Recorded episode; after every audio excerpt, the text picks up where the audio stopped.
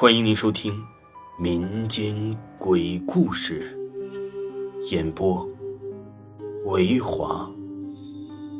如果您喜欢维华讲的民间鬼故事，那您就不要吝啬您的小手，点个赞，关注一下再走吧。精彩继续。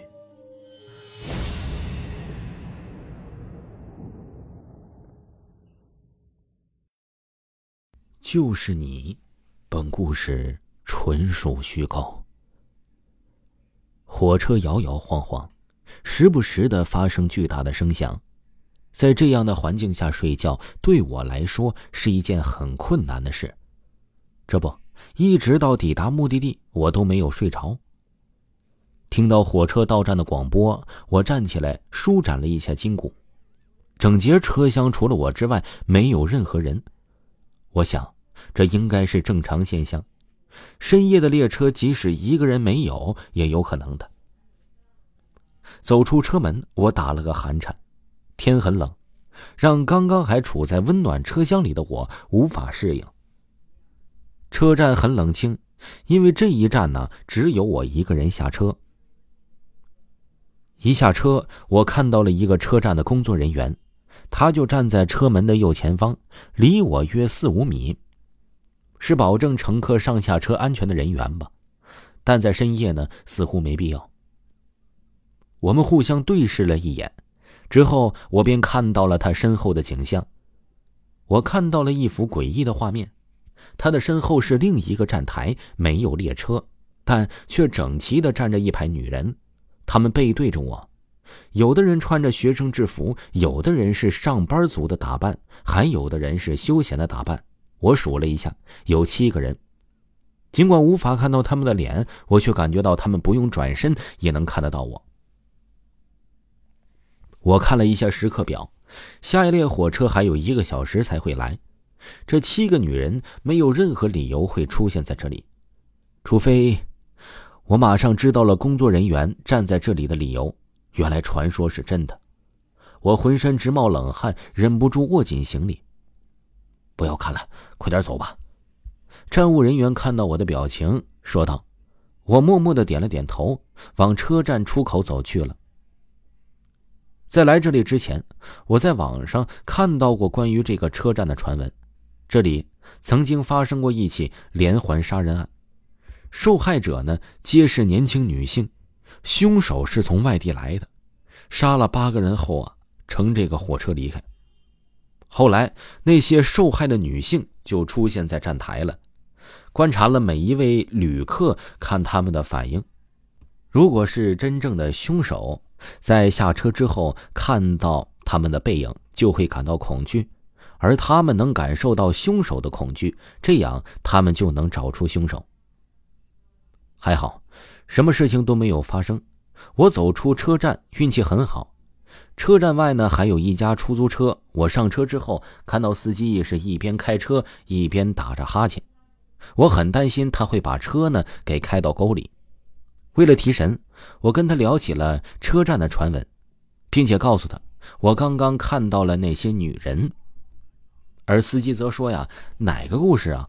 我们这儿有很多版本，你要不听一听是哪个？”在车上也没事情，我就跟司机呀说了起来。以下就是司机大哥说的版本。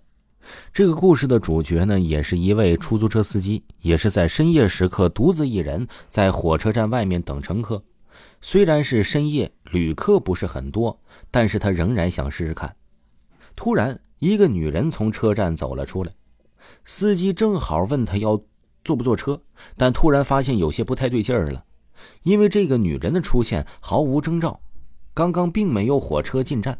上一列火车到站是一个小钱的事儿，下一列火车呢还有二十分钟才会进站。这个女人是从哪里跑出来的呢？女人面色苍白，什么东西也没有拿，看起来呢也不像旅客。那么她到底是谁？司机觉得这个女人肯定有问题，但是他还是不受控制的问：“要坐车吗？”女人只是冷冷的瞄了司机一眼，吐出三个字儿。不是你，然后女人转身走回车站，司机害怕的无法动弹，他一直思考着“女人”那三个字的意思，直到天亮，他也没有再看到那个女人从车站内走出来。那三个字到底什么意思呀？我好奇的问。司机说：“大概是说那个司机不是凶手吧？因为听说连环杀人案的凶手不是旅客，而是出租车司机。那个女孩的魂魄应该是在找杀她的司机吧？”哦，那你见过吗？没有，我不信这些。司机通过后视镜对我投来了一个怪异的眼神。哎，小兄弟啊，我有一个问题。嗯，我答应着，脑子里却想到了另外一个问题：传闻中有八个死者，为什么我刚刚在站台上只看到七个，还有一个呢？这个时候，司机的问题传在我的耳中：我们谈的是不是太恐怖了？你看。你女朋友吓得都不敢说话了。嗯，你，你说什么？司机像是没听到我说的话，他透过后视镜看着坐在我旁边的女朋友，说道：“小姐啊，不用那么害怕，头不用那么低了，你又没做错事。”之后，司机的声音突然像紧急刹车一样停住了。我感觉到司机仿佛是看到了那个女朋友抬起了头，而他认得那张脸。一个悲怨的声音在车内响起：“就是你。”听众朋友，本集播讲完毕。维华呢将在明天推出一部非常非常恐怖，而且又非常有意思的小说。这本小说呢叫做《我在殡仪馆当学徒》。特别特别有意思，听名字就觉得很有意思。喜欢的朋友呢，可以点击维华的个人主页，加一下维华的微信，就可以了解更多的详情了。另外啊，还有好多 VIP 卡即将送给大家，喜欢的朋友一定不要错过哦。咱们明天再见吧。